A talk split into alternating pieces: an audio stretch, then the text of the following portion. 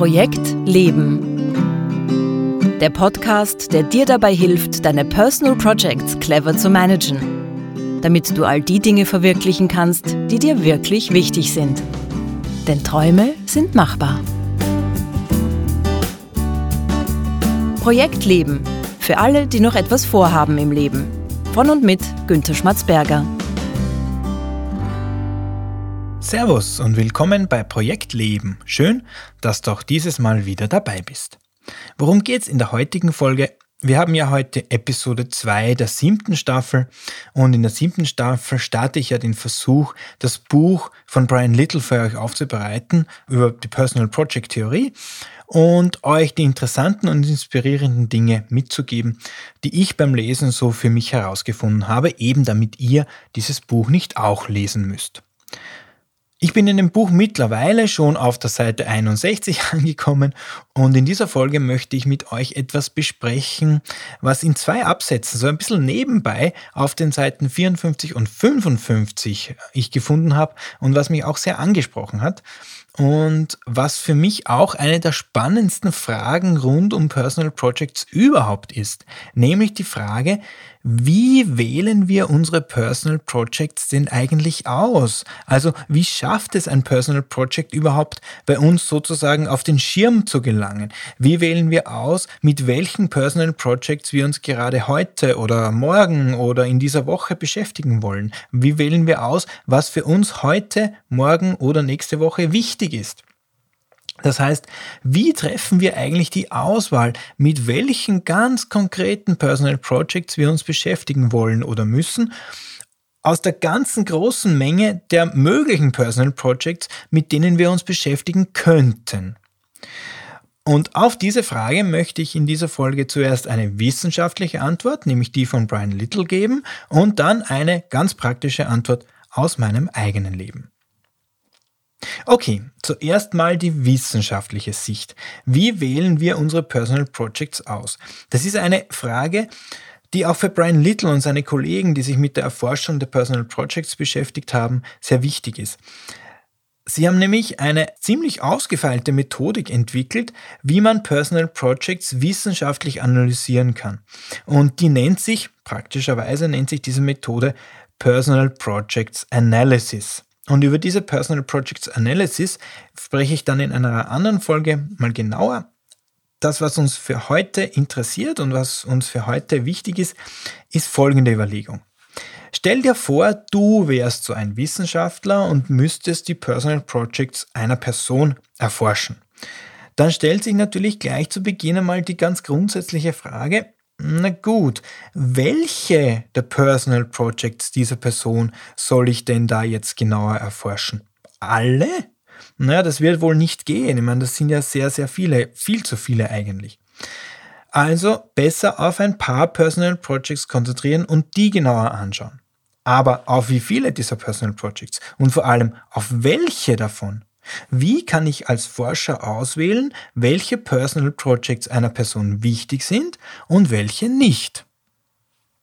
Und das ist, finde ich, eine ganz, ganz spannende Frage, die uns ja auch im Alltag beschäftigt. Welche Personal Projects sind wichtig und welche nicht? Wie wir dieses Problem im Alltag angehen, dazu sage ich ein bisschen später noch was. Jetzt verrate ich dir mal, wie Brian Little dieses Dilemma aus Sicht der Forschung gelöst hat. Er macht das folgendermaßen. Zuerst einmal bekommt jeder Teilnehmer, der in so einer Personal Project Analysis teilnimmt, 10 bis 15 Minuten Zeit. Und in dieser Zeit soll der Teilnehmer dann alle Personal Projects aufschreiben, die ihm so einfallen. Einfach alles, was so im Gehirn herumschwebt, aufschreiben innerhalb von 10 oder 15 Minuten. Dann, im Anschluss daran, wird der Teilnehmer aufgefordert, aus dieser Liste 10 Projekte auszuwählen, die der Teilnehmer gerade jetzt im Moment für besonders wichtig oder typisch in seinem Leben hält. Das heißt, Brian Little gibt genau genommen überhaupt keine Kriterien vor, was genau unter wichtig oder typisch zu verstehen ist. Er überlässt vollkommen den Teilnehmern die Bewertung und die Auswahl. Er arbeitet dann in der Folge einfach mit den Projekten weiter, die der Teilnehmer gerade für sich selbst als wichtig oder typisch oder beides definiert hat. Und das mag auf den ersten Blick, und so ist es mir gegangen, wirkt das ein bisschen willkürlich und eigentlich auch ein bisschen unwissenschaftlich, aber dahinter steckt eine ganz, ganz spannende Überlegung. Und zwar folgende. Brian Little geht davon aus, dass jeder von uns, jeder einzelne von uns, der Experte seiner eigenen Personal Projects ist. Kein anderer Mensch auf der ganzen Welt kennt deine Personal Projects so gut wie du und auch kein Wissenschaftler der Welt. Das heißt, niemand auf der Welt kann besser entscheiden als du selbst, welche deiner Personal Projects gerade wichtig sind. Nur du allein kannst das einschätzen und dafür gibt es auch keine wissenschaftlichen Kriterien. Deshalb versucht er erst gar nicht, irgendwelche Entscheidungsbäume oder Entscheidungskriterien da zu definieren, was ein Personal Project jetzt wichtig macht und was nicht. Weil es keinen Sinn hat, weil jeder von uns seine ganz eigenen Maßstäbe davon hat, was wichtig ist und was nicht. Und da jeder von uns ohnehin der Experte für sich selbst ist, kann Brian Little als Forscher, als Wissenschaftler auch auf dieses Expertenurteil vertrauen. Es bleibt ihm auch, ehrlich gesagt, wahrscheinlich gar nicht viel anderes übrig, denn diese Auswahlmethode ist vielleicht nicht perfekt, aber sie ist immer noch um Längen besser als alles andere, was möglich wäre. Und die Idee, dass wir Menschen Experten sind für uns selbst, die stammt übrigens von George Kelly. George Kelly ist einer der Lehrer von Brian Little und George Kelly geht davon aus, dass jeder von uns quasi wie ein Forscher durch sein eigenes Leben geht und dabei Hypothesen darüber aufstellt, wie die Welt da draußen so funktioniert, was wichtig ist im Leben, wofür es sich lohnt zu arbeiten und so weiter und so fort. Und diese Hypothesen, die wir da aufstellen im Laufe unseres Lebens, die nennt George Kelly Personal Constructs. Und diese Hypothesen, die überprüfen wir unser ganzes Leben lang und die verändern wir auch, wenn es notwendig ist. Wen diese Idee dieser Personal Constructs genauer interessiert, ich habe in der zweiten Staffel des Podcasts eine ganze Episode über Personal Constructs aufgenommen, nämlich die Episode 6. Ein ganz, ganz spannendes Konzept, diese Personal Constructs, mit dem sich wirklich viel von dem erklären lässt, was wir in unserem Leben so tun oder nicht tun. Okay, Zwischenfazit. Was haben wir gesagt? Wenn wir uns die Frage stellen, wie sollen wir unsere Personal Projects auswählen, dann ist erstmal eine Antwort von Seiten der Personal Projects Forschung, welche Projekte du auswählst, das weiß kein Mensch der Welt besser als du selbst. Du bist der Experte und daher bist auch du der einzige Mensch der Welt, der die richtige Auswahl treffen kann. Es gibt sonst niemanden, du bist dafür zuständig. Ich weiß nicht, wie es euch geht, aber mich hat dieser Gedanke, dass ich und nur ich der Experte meiner Personal Projects bin, also im Prinzip der Experte meines Lebens und meiner selbst bin, das hat mich ziemlich stark beeindruckt. Nämlich auch vor dem Hintergrund, dass wir uns ja so oft wünschen würden, es gäbe da jemanden, der uns sagen würde, was wir tun sollen und was wir nicht tun sollen. Und irgendjemand, irgendeine Instanz, die klar definieren würde, was wichtig ist im Leben und was nicht wichtig ist. Und irgendwelche Entscheidungskriterien aufstellen würde, die uns dabei helfen zu entscheiden, dass genau dieses Personal Project wichtiger ist als jenes andere. Aber das spielt es im Leben einfach nicht. Wir selbst müssen diese Entscheidungskriterien für uns selbst entwickeln und das dadurch, dass wir zu Erforschern sozusagen von uns selbst werden und zu Experten darin, wie wir ticken und wie unsere Personal Projects funktionieren. Und wie das in der Praxis, nämlich bei mir selbst ausschaut, dazu erzähle ich gleich mehr. Aber bevor es weitergeht, wie immer mein kurzer Hinweis für dich. Wenn du eine Frage zu diesem Thema hast oder überhaupt zu Personal Projects, wenn du Ideen oder Anregungen zum Podcast hast, dann schreib mir bitte. Schreib mir bitte an post.projekt-leben.jetzt. Ich antworte sehr, sehr gerne. Okay, also was haben wir bisher gesagt? Wie du die Personal Projects in deinem Leben auswählst, nämlich die, die du für wichtig hältst im Moment, das liegt allein bei dir. Nämlich, weil es so ist. Du allein bist der Experte für dich selbst und du hast daher das allerbeste Wissen, um diese Entscheidung treffen zu können. So weit, so gut. Aber was bedeutet das jetzt ganz konkret für den Alltag unseres Projekts Leben? Wie setze ich das jetzt konkret um? Und mich hat diese Frage erst vorgestern wieder beschäftigt. Ich habe mich nämlich vorgestern ein paar Stunden hingesetzt und meine Personal Projects festgelegt, die ich in den nächsten Monaten vorantreiben will, auf die ich mich in den nächsten Monaten konzentrieren will. Ich habe schon öfter gesagt, ich habe für mich so circa 300 Personal Projects identifiziert und die Herausforderung war jetzt vorgestern wieder mal, auf welche 20 oder 30 fokussiere ich mich in den nächsten Wochen. Und jetzt ist mir Folgendes aufgefallen. Ich bin bei der Auswahl meiner Personal Projects auch irgendwie so vorgegangen wie ein Teilnehmer bei einer Personal Projects Analysis. Ich habe mich einfach intuitiv entschieden, welche Projekte wichtig sind, in dem Vertrauen, dass ich schon irgendwie weiß, was wichtig ist und was nicht.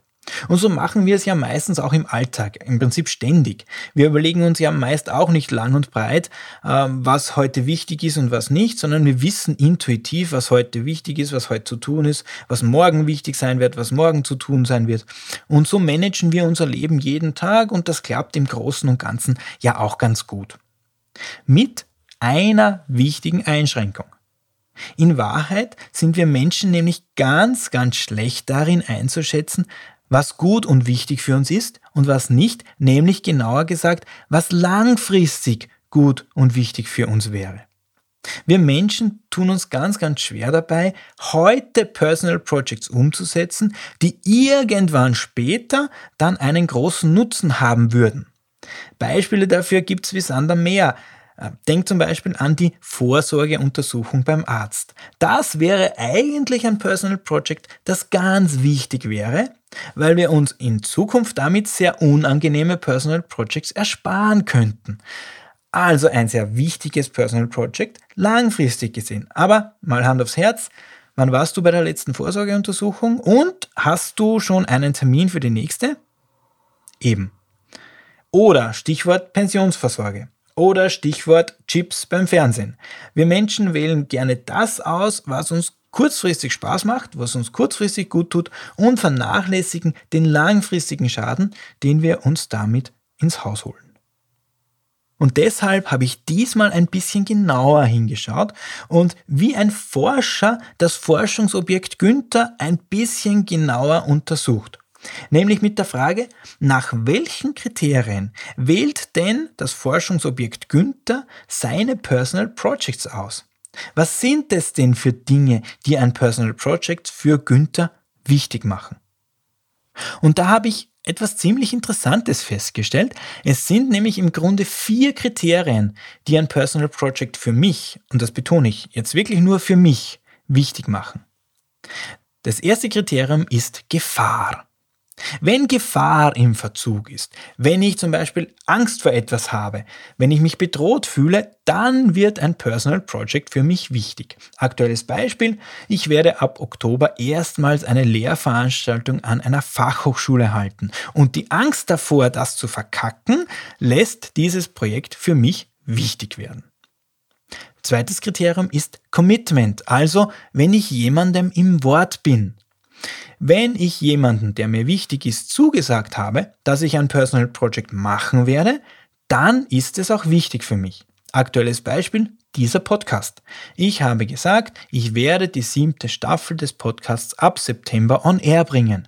Und deshalb mache ich es auch, weil ich es zugesagt habe und weil es mir wichtig ist, das einzuhalten, was ich verspreche. Das dritte Kriterium ist Spaß. Auf meiner Liste der Projekte für die nächsten Wochen stehen einige Projekte, die mir einfach Spaß machen. Die will ich deshalb machen, weil ich sie einfach machen will. Ein Beispiel dafür wäre zum Beispiel Kochen. Das ist mir wichtig, weil ich mich darauf freue. Und das vierte Kriterium ist sowas wie Sinn. Ein paar der Projekte auf meiner Liste stehen deswegen dort, weil sie für mich wichtig sind in dem Sinn, dass sie für mich sinnvoll sind. Das betrifft vor allem berufliche Projekte und das sind meist auch langfristigere Projekte, wo auch ein bisschen der Weg das Ziel ist. Oder, wie ich gerne sage, das sind typischerweise Beziehungsprojekte. Und was ich mit Beziehungsprojekten meine, ganz nebenbei gesagt, und was der Unterschied ist auch zu sogenannten Leistungsprojekten, das erzähle ich übrigens in der Episode 3 der dritten Staffel. Übrigens, wer das nachhören möchte, das ist eine der beliebtesten Folgen dieses Podcasts überhaupt. Okay, das hat also der Forscher Günther über das Forschungsobjekt Günther herausgefunden. Was Günther antreibt, was Projekte für ihn wichtig macht, ist eines der folgenden Kriterien. Projekte müssen für ihn entweder gefährlich oder zugesagt oder freudvoll oder sinnvoll sein. Dann und nur dann werden sie für Günther wichtig. Und damit, mit dieser Erkenntnis, mit der kann ich arbeiten. Dadurch, dass ich diese vier Kriterien jetzt für mich kenne, kann ich sie auch für mich verwenden. Zum Beispiel, wenn ich will, dass ein Personal Project wirklich umgesetzt wird, dann ist es wahrscheinlich eine gute Idee. Ich verspreche die Umsetzung einer Person, die mir sehr wichtig ist. Das wird aller Voraussicht nach funktionieren. Und das ist doch gut zu wissen, oder? Also, zusammengefasst, wenn du eine Sache aus dieser Folge mitnehmen sollst, dann wäre es das. Nimm auch du dir mal ein bisschen Zeit und frag dich bewusst, wie wähle ich meine Personal Projects aus? Wie schafft es ein Personal Project bei mir auf den Schirm zu kommen? Was ist es denn eigentlich, das mich antreibt und mich Personal Projects auch zu Ende bringen lässt? Geh davon aus, dass du selbst der weltbeste Experte für dich und deine Personal Projects bist und sieh dich selbst mal wie ein Studienobjekt, das es gilt zu erforschen. Gut möglich, dass du da auf spannende Sachen kommst. Und das war's auch schon wieder für heute vom Projekt Leben. Wenn du jetzt ein oder zwei Inspirationen für dein eigenes Leben und deine Personal Projects bekommen hast, dann hat sich dieser Podcast auch schon wieder gelohnt. Alle Links und Infos zu dieser Folge und die Folge zum Nachlesen findest du wie immer auf www.projekt-leben.jetzt. Trag dich dort doch bitte auch in meinen Projektleben Newsletter ein. In der nächsten Folge nehme ich mir dann einen weiteren Aspekt aus Brian Littles spannendem Theoriebuch über Personal Projects vor. Ich würde mich freuen, wenn du auch nächste Woche wieder dabei bist. Vielen Dank fürs Zuhören und alles Gute für deine Personal Projects.